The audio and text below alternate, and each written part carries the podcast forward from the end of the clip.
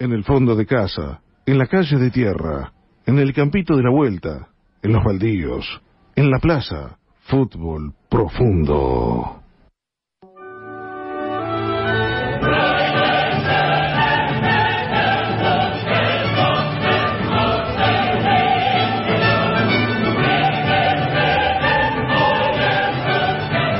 En nuestro fútbol profundo de los sábados hay siempre un capítulo dedicado a la Copa Libertadores de América.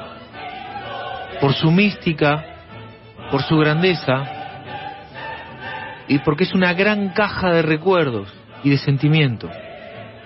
Hoy estamos parados moviendo la línea del tiempo, que es algo que nos gusta hacer, en el año 1986 que no solo fue un año muy especial para la selección nacional, por el Mundial de México y por el partido con Inglaterra cuatro años después de la Guerra de Malvinas, sino que lo fue para uno de los clubes más grandes del mundo. A mi juicio probablemente el más grande de Argentina, por sus títulos, por su convocatoria, por su influencia en la selección nacional y por ser una sofisticada escuela de fútbol. River Plate, campeón de América 1986. ¿Cómo estás, Fabián Carmona? Buenas tardes. Buenas tardes, Fede, ¿cómo va? Muy bien, ¿vos? Bien, bien. Vamos a, a continuar en, en, En aquel año. en aquel año que vos arrancaste, inauguraste este fútbol profundo de hoy, hablando de, de aquello que tenemos tanto en el recuerdo y permanentemente volvemos y volvemos y volvemos y volvemos. Sí. A 1986, aquel partido contra Inglaterra y demás. Y vamos a darle continuidad eh, con lo que me toca, que es la Copa Libertadores, y cómo fue la Copa Libertadores de aquel año. Mm. Fue el año de River. Y si nos remitimos exclusivamente a lo que son logros deportivos, el año más importante en la historia de River. Claro. Porque además de haber sido campeón de América, fue campeón del mundo. Todo en el mismo año. Campeón del torneo local, campeón de América y campeón del mundo. ¿Y qué año para el fútbol argentino, no? Porque a- algunos de los jugadores de River. Algunos de los jugadores de Argentina, campeona del mundo en México, jugaron con River la Libertadores y la Intercontinental. Sí, algunos fueron campeones del mundo dos veces, Dos veces en seis meses. Claro. Pumpido, por ejemplo. ¿Mm? Ruggeri, el negro Enrique. Exacto. Bueno, vamos a hablar de la Copa Libertadores de 1985-1986, que fue muy celebrada por el hincha de River, aquellos millonarios que estén escuchando y que tengan 40, 50 años o más, recordarán lo que le costaba a River llevar sobre sus espaldas la frustración de no haber ganado nunca la Copa Libertadores. Yo recuerdo, yo tengo 51 años y siempre seguí mucho la Copa Libertadores como buen futbolero desde mediados de la década del 70, fines de la década del 70 y se lo cargaba mucho al hincha de River en los 80 porque nunca había ganado la Copa. Mm. Había llegado dos veces a la final, en el, en el 66 la primera vez y la perdió ante Peñarol en una definición en Santiago de Chile. Diez años después, en el 76, otra vez River, que estrenaba, digamos, su, su condición de, de campeón nuevamente del fútbol argentino, River estuvo 18 años sin salir campeón del fútbol local. Desde el 57 hasta el 75 River no pudo gritar campeón. Y allí acuñó su mote de Gallina. gallinas. Mm. Eso se cortó en el 75, River vuelve a la Copa Libertadores y sale su campeón de América en el 76. Pierde la final con Cruzeiro. El estigma del... Bueno, River y, y el número 6. Exacto. Y 10 años después, otra vez, en una Copa terminada en 6, esta vez en el 86, River va por tercera vez y esta vez sí, se queda con el título. Y sumale, Fabi, que la volvió a ganar en 1996. Exactamente, la segunda vez, con aquellos goles de Crespo en la final este, del año 96, repitiendo además el rival en la final, la América de Cali. Pero volvamos al 86. El Bambino Veira era el técnico de un equipo que contaba entre sus filas a, var- a varios jugadores de la selección flamante campeona del mundo, como recién hablamos recién. Mm. Eh, y tenía otras viejas glorias que quizás transitaban sus últimas chances de ganar la Copa, como por ejemplo el Beto Alonso, uno de los máximos ídolos de la historia de River. quizá el ídolo más grande de River de la década de 80, ¿no? Y que había tenido en sus filas hasta muy poquito antes a Enzo Francescoli. Claro. Recordemos cómo fue el primer paso de Francescoli por River. El flaco viene, el flaco porque era muy flaco, era flaco y alto cuando desembarcó en el fútbol argentino en el 83. Qué jugador. Llamaba la atención Francescoli por su altura, pero también por su flacura. Ya después en el segundo paso, más armado, con 15 años de fútbol profesional encima, tenía otra contextura el príncipe, pero en el 83 cuando viene de Wanderers de Montevideo, era un flaquito, alto, eh, tremendo jugador, pero que le costó, ¿eh? Porque desembarca en un River que andaba muy mal en el 83 y de hecho terminó ante último, no se fue al descenso River, no existía el promedio en ese momento, no se fue al descenso por, por, por muy poco y Francesco le costó hacer pie en ese equipo. Ya en el 84, River pega un salto, pierde la final del Nacional con Ferro, y ahí Francesco ya sale elegido el mejor jugador del año del fútbol argentino.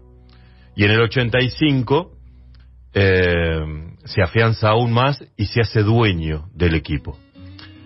A principios del 86, Francesco le hace uno de los goles más recordados de su carrera, un gol de chilena contra Polonia en un torneo de verano en Mar del Plata, y se prepara para jugar el Mundial con Uruguay. Durante la disputa de la Copa del Mundo, en Uruguay a Francisco lo venden al Racing de París. Por lo tanto, la Copa Libertadores, que comenzó a jugarse una vez terminado el Mundial de México, River ya no tiene entre sus filas a Enzo Francescoli y encara la Copa junto a Boca, que había ganado la liguilla pre-Libertadores.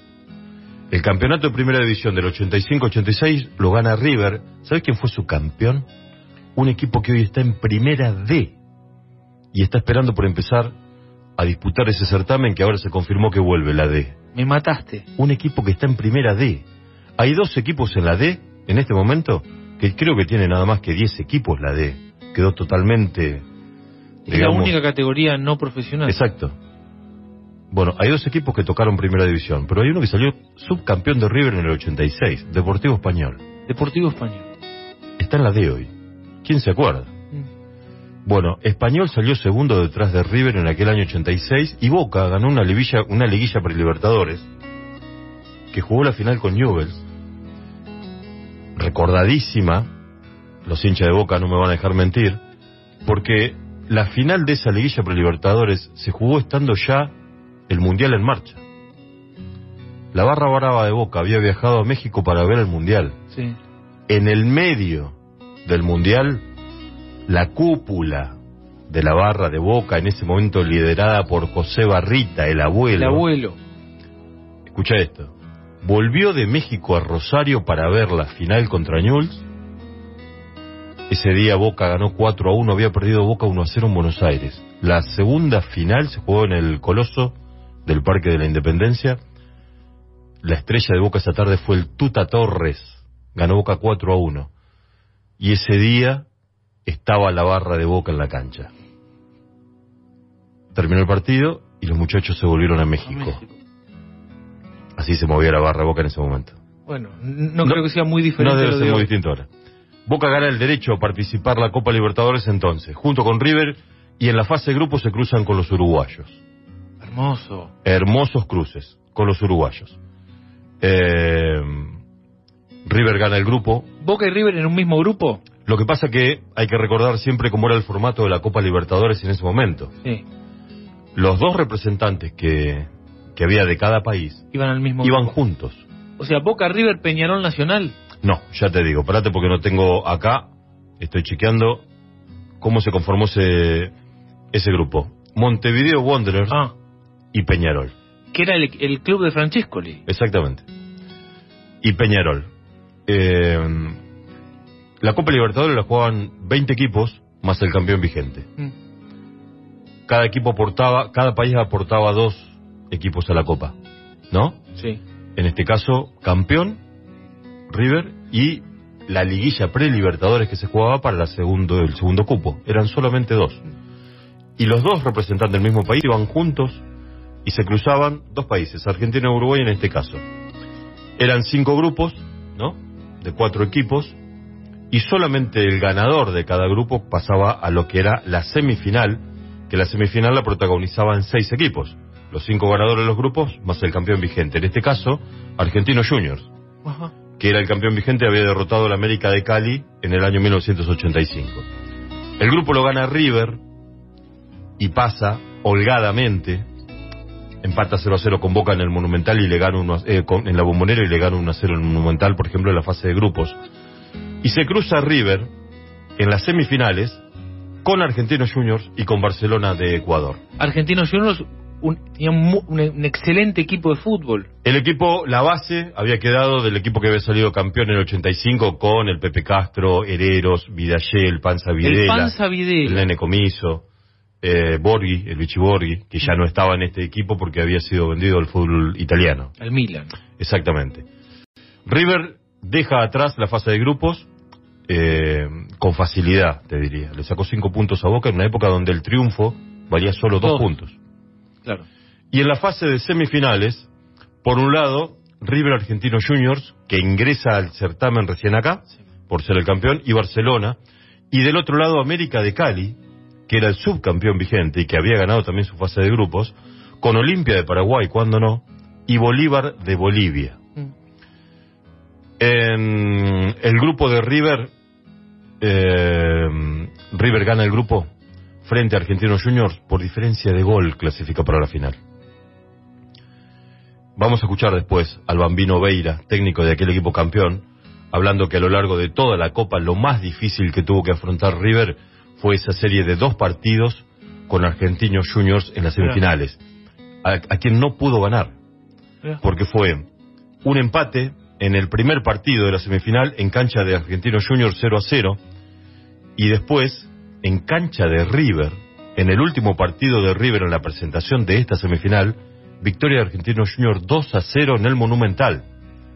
En la última fecha de esta semi se enfrentaban Argentinos y Barcelona y Argentinos necesitaba tres goles para desplazarlo a River del primer puesto y clasificar para la final. Argentino ganó tan solo 1 a 0. No llegó. Es decir, que River se enteró que era finalista de la Copa viendo el partido por televisión. A Argentino le había ido mal en, en Ecuador, en el partido de ida contra el Barcelona, había perdido 1 a 0, después había perdido 3 a 0 eh, River contra el Barcelona, y por eso había llegado la llave de semifinales abierta con Argentinos como protagonista en ese último partido ante los ecuatorianos. Mm. River llega a la final por diferencia de gol ante Argentinos.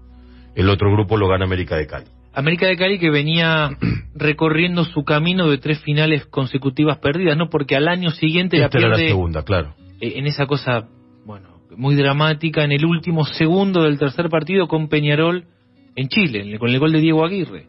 Exactamente, tres veces consecutivas. Y sumale la cuarta del 96. 96. América de Cali es el día de hoy que todavía no ha salido campeón de América. El único equipo, no, el único no, Hay dos, dos equipos colombianos que han sido campeones. Claro, y Nacional de Medellín que salió dos veces campeón de América.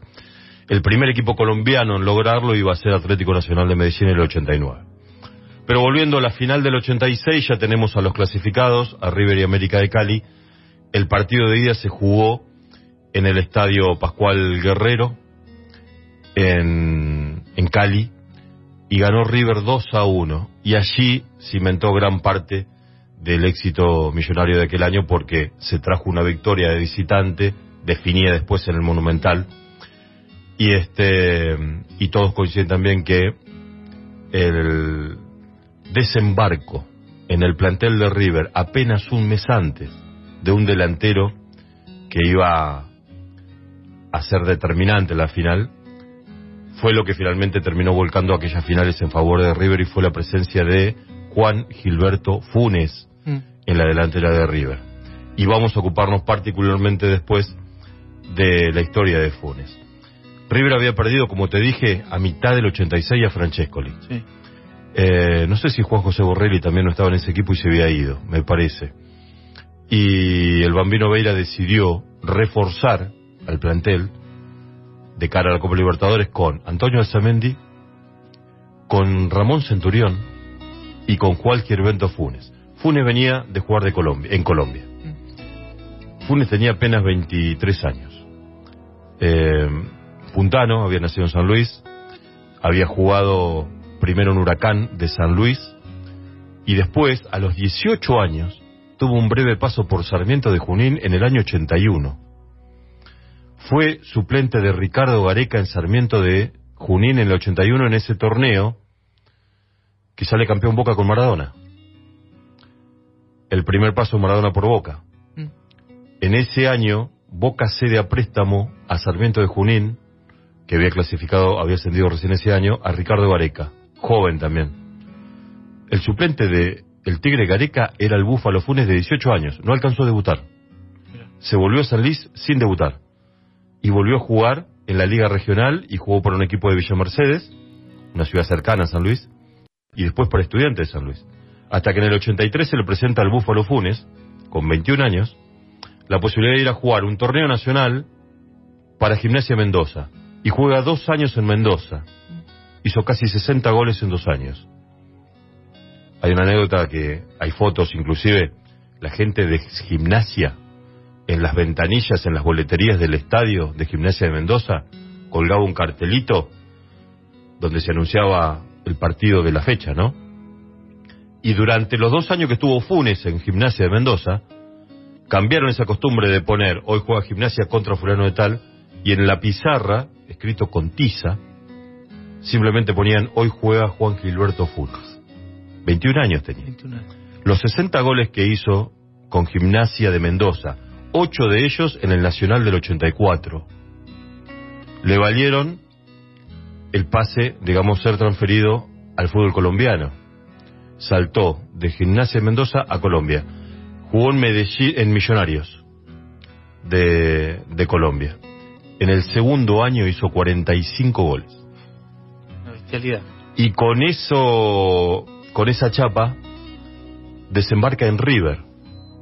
En el año 86, un mes antes que se defina la Copa Libertadores. A lo Schiavi. Una cosa así. Ponele. Pero se enganchó en el plantel un mes antes. Es cierto. En Colombia al principio no le fue bien. Estuvo seis meses sin hacer goles. Y sus dos primeros goles son muy recordados en el Millonario de Colombia porque fueron el número 2999 y el 3000 en la historia del club. Mira. Había de premio un viaje a Miami, otorgado por un auspiciante del Millonario de Colombia, otorgaba un fin de semana en Miami para el jugador que marcara el gol 3000 en la historia del Cali. En un mismo partido que gana Millonario 3 a 0, Funes hace sus dos primeros goles, que son el 2009-99 y el 3000.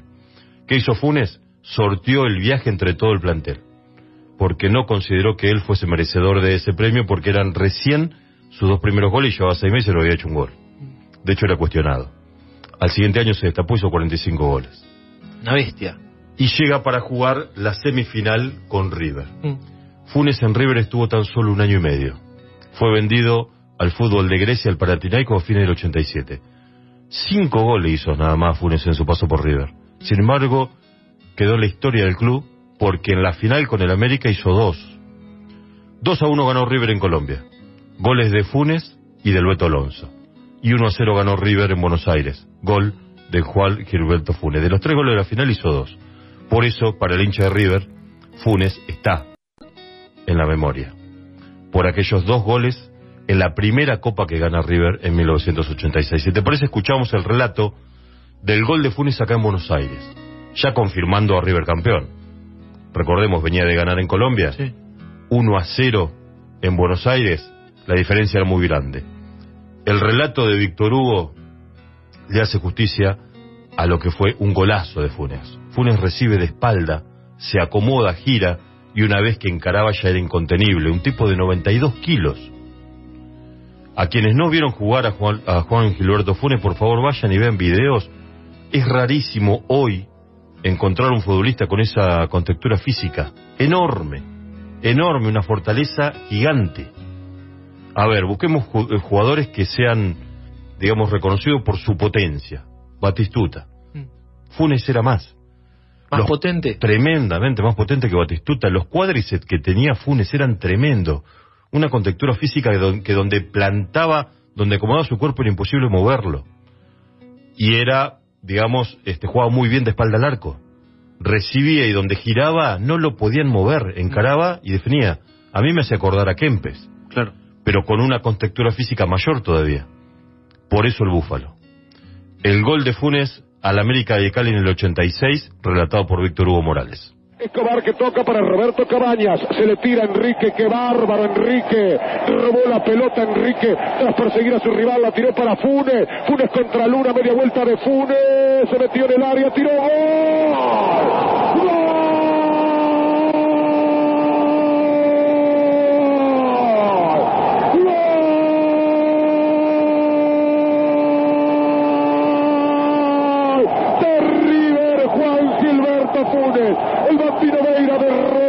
en la mitad de la cancha. Funes entre los mástiles y las banderas que ahora están quietecitas porque ya no hay viento allí entre los abrazos de todos sus compañeros. El ulular de las tribunas, las serpentinas que se desperezan en la noche porteña y River que gana la Copa Libertadores como Dios manda a los River con grandeza. El Bambino Veira metido en la cancha del círculo central dando instrucciones. La jugada de Funes, un jugador que se mete definitivamente en la historia. Este puntano de River le pegó de zurda cuando Falcioni daba el paso adelante y a otra cosa mariposa. La Copa Libertadores de América. Funes se convierte en el americano más famoso. Empieza a correr alrededor de la cancha, como dando anticipadamente la vuelta olímpica, con la camiseta fuera del pantalón. El puntano feliz todo el estadio. El estadio paraguas, los tiró por el aire, sacudió las banderas. Y River, casi por un mandato que viene del fondo de su historia, River entierra todas las postergaciones y todas las desilusiones de esta Copa Libertadores de América. Y en su casa dice que también aquí es Torazo.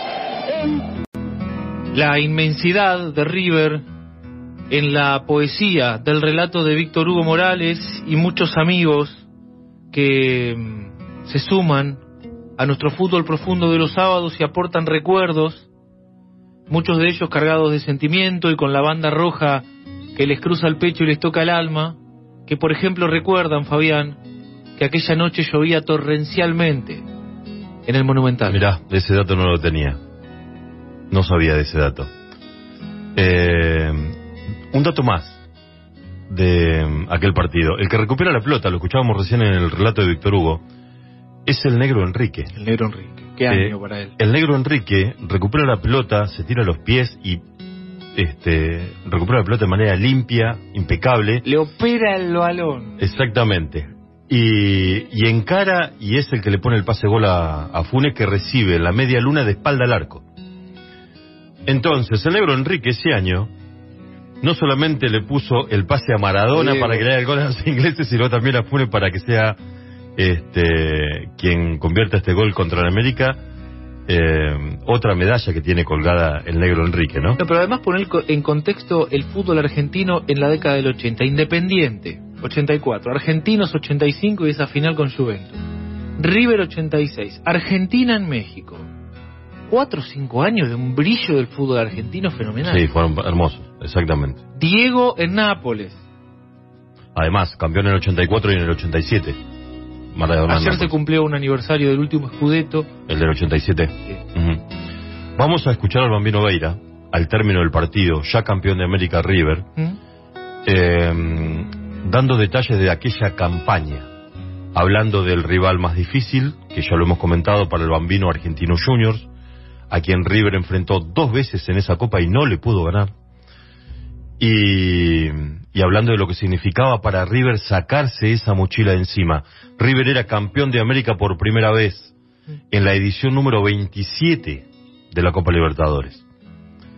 Eh, había perdido dos finales, como dijimos al comienzo de esta columna. Por lo tanto, para River el festejo era eh, no solamente de aquel plantel, sino de la institución entera, de cada uno que había pasado por la historia de River, que había vestido la camiseta de la banda. Vamos a escucharlo al Bambino Veira, A ver. que eh, así celebraba el título con River en el 86. En, com- en diálogo con un periodista, con Horacio de Bonis, ¿te acordás de Bonis? Por supuesto que sí. Sí, señor, que hacía campo de juego en las transmisiones de, de la década del 80 en la tele. Exacto. El Bambino Veira, campeón de América. Yo creo que el momento más difícil de River fue cuando tuvimos que ir a definir con Argentinos Juniors contra ese gran equipo y tuvimos la suerte de eliminarlos. Y después, claro, después se simplifica todo con el triunfo en Colombia, un equipo que hacía siete años que no perdía de local y bueno, River tuvo la suerte de ganar. Y después, acá cuando hace el gol Funes, yo creo que ahí estaba todo definido. El rival más difícil de River. El rival más difícil de River, sin ninguna duda, Argentinos Juniors. Elegir jugadores es muy difícil, porque acá lucharon todos por esta Copa Libertadores. Pero ¿con quién te quedarías vos? ¿Quién sería el símbolo de este River campeón de América? Yo creo que es el plantel de Boni. Yo creo que el plantel con el trabajo, la honestidad, el respeto a esta profesión, los objetivos que nos hemos eh, metido en la mente para lograrlo, yo creo que se concretó todo. Yo creo que este plantel merece el mayor respeto de todos los hinchas de River porque se mataron sinceramente de Boni para darle esta Copa Libertadores de América al hincha de River Plate, a todos los jugadores que pasaron por la historia de River Plate, a Ángel Labruna, a Renato Cesarini, a Hermindo Nega, a todos esos grandes que han pasado por esta institución, todos están metidos dentro de esta Copa. El Bambino Veira hablando con Horacio de Bonis al término de la segunda final contra el América, River campeón de América. Te cuento cómo formó el Millonario esa noche. A ver. Neri Pumpido al arco. Era un equipo que salía de memoria. Era una formación clásica en esos años de River. Cuatro en el fondo. El tapón Gordillo, ¿te acordás, Jorge Gordillo? Claro. Nelson Gutiérrez, el uruguayo. Sí. Oscar Ruggeri y Alejandro Montenegro. El Morchito jugaba de tres. En el medio tres. Héctor Enrique por la derecha. El Tolo Gallego al medio. Cinco clásico. Y casi como un enganche, me acuerdo, el Beto Alonso. Mm. Y arriba, Roque Alfaro por la derecha. Antonio Alzamendi y el Búfalo Funes. En la primera final, que se jugó en Colombia, en el segundo tiempo ingresó Pedro Troglio, campeón de América también con River. Claro. Y Alzamendi, el autor del gol en la el, final intercontinental. contra el Esteagua Bucarest, que era un equipo considerado en ese momento casi una selección rumana. Claro. Eh, un pase de barrio del Beto Alonso en el gol de Alzamendi. Sí, es cierto, un partido que al Búfalo Funes lo tuvo un poco contrariado, dio la sensación, estuve viendo de vuelta esa final en estos días, dio la sensación que el Búfalo Funes en Tokio estuvo buscando su gol todo el partido. Ganó River con gol de Alzamendi que eh, había tenido un paso antes por Independiente. Independiente de. Exactamente. Un poco más del Búfalo Funes en este tramo final de esta columna dedicada hoy a la primera copa que ganó River en el 86. Decíamos que el Búfalo había estado tan solo un año y medio en River, hizo cinco goles, dos en estas finales. Después fue vendido al Panathinaikos de Grecia, donde no se terminó de adaptar del todo, y fue transferido al Niza de Francia. Cuando se sometió a la revisación médica en el Niza, le detectaron un problema cardíaco y los franceses eh, dieron marcha atrás y le dieron de baja a la contratación. Se vino de vuelta entonces a la Argentina y firmó para Vélez, con el pase en su poder a préstamo por un año. En Vélez anduvo muy bien, hizo 12 goles en el año que jugó en Vélez. Al terminarse su préstamo con Vélez, esto es a mediados del 90, Vélez no estaba en condiciones de renovarle el préstamo y el Búfalo queda libre. Para mantenerse en forma, acepta un ofrecimiento del Kai Aymar técnico de Boca para sumarse a hacer una pretemporada con el plantel de Boca. El objetivo inicial, que el Búfalo no pierda ritmo. Se estaba jugando mientras el campeonato de Italia, el Mundial de Italia. Durante el Mundial de Italia, el plantel de Boca lo tiene a Funes. Y hay una propuesta para que finalmente se sume a Boca una vez terminada esa pretemporada. Funes declara que en Argentina solo jugaría en Boca porque había otras ofertas en danza, por la generosidad que había tenido la directiva de Boca y el cuerpo técnico en ofrecerle que se sume a una pretemporada para mantenerse activo cuando él había quedado libre de Vélez. Incluso llega a jugar un partido amistoso contra Almagro, en un amistoso con público. Pega un tiro en el palo en su mejor jugada aquel día. Es decir, que Búfalo alcanzó a ponerse la camiseta de Boca. Y llega el momento de la propuesta formal para que se sume a Boca y esa noticia es tapa del diario Clarín. Funes a Boca es un hecho. Y hay una foto del Búfalo Funes con la camiseta de Boca en la tapa del diario. Faltaba la revisación médica. Le hacen los estudios y sale que el problema cardíaco se había agravado y tenía un soplo ya y un agrandamiento de la masa muscular cardíaca y los médicos le dijeron, Funes, ¿usted qué quiere? ¿Jugar al fútbol o vivir? Y los médicos le recomendaron que abandonara la práctica profesional del fútbol si no quería que su problema se siguiera agravando. Es decir, que mm, un día Funes fue tapa por ser nuevo jugador de Boca en el diario Clarín y el día siguiente volvió a ser tapa porque los médicos lo habían retirado de la práctica este, profesional del fútbol. Cuando Funes abandona la clínica, después de recibir su diagnóstico con los médicos, acompañado por su representante, por dirigentes de Bocas y demás, cuando sale de la clínica ya era un exjugador, sale llorando de la clínica. Lo acompañaba un periodista, Enrique Moltoni, de Canal 9.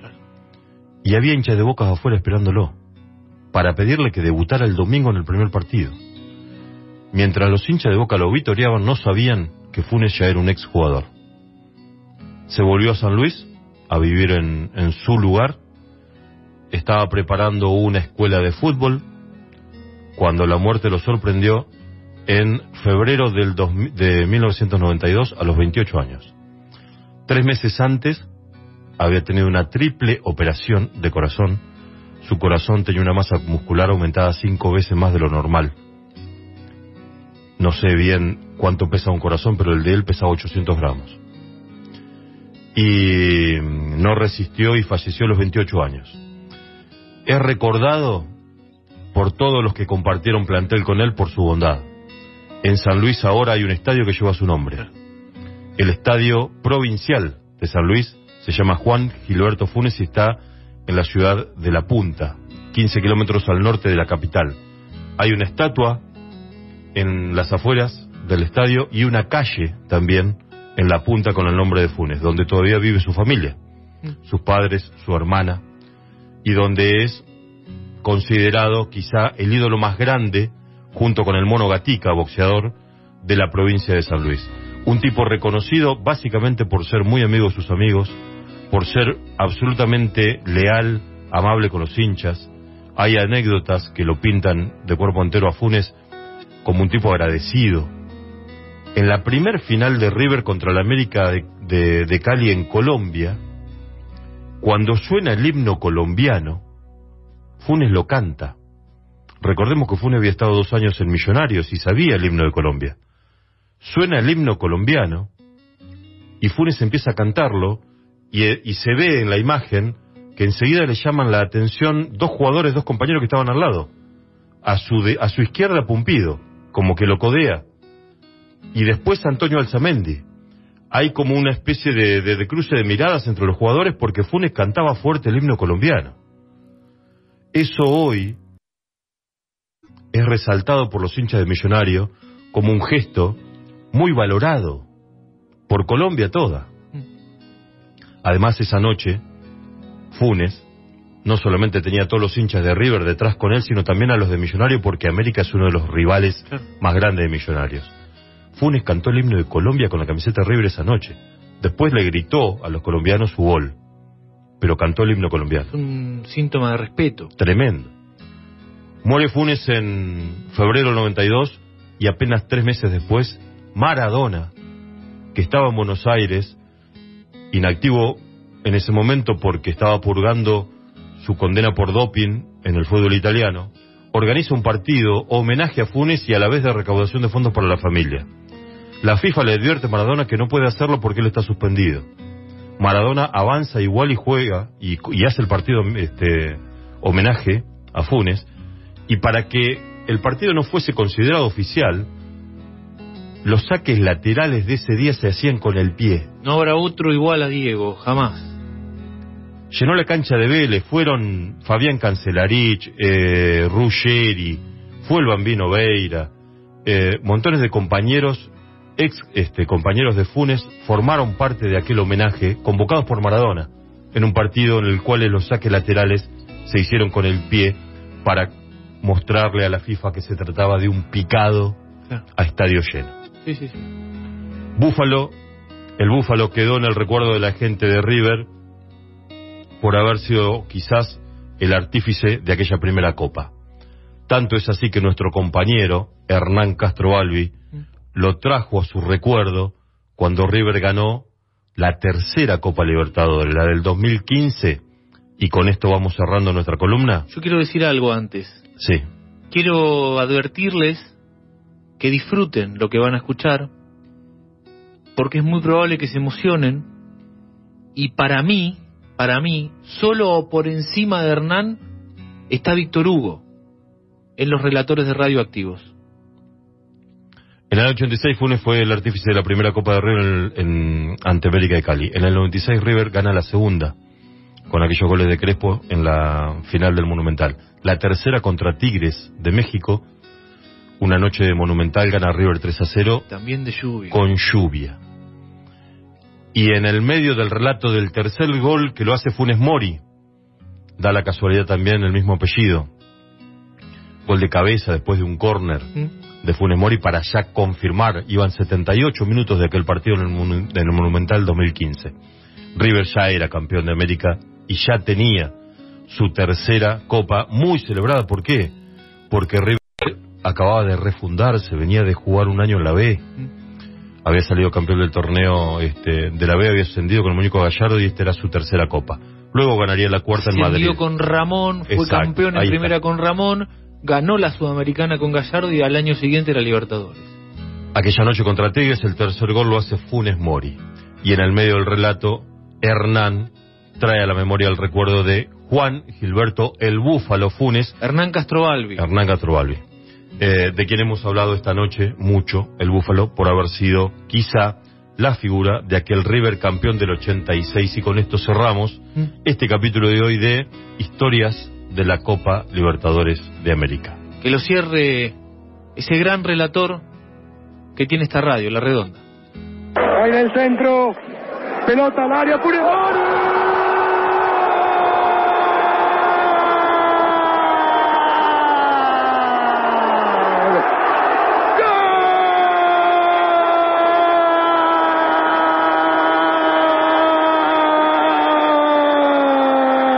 ¡Gol!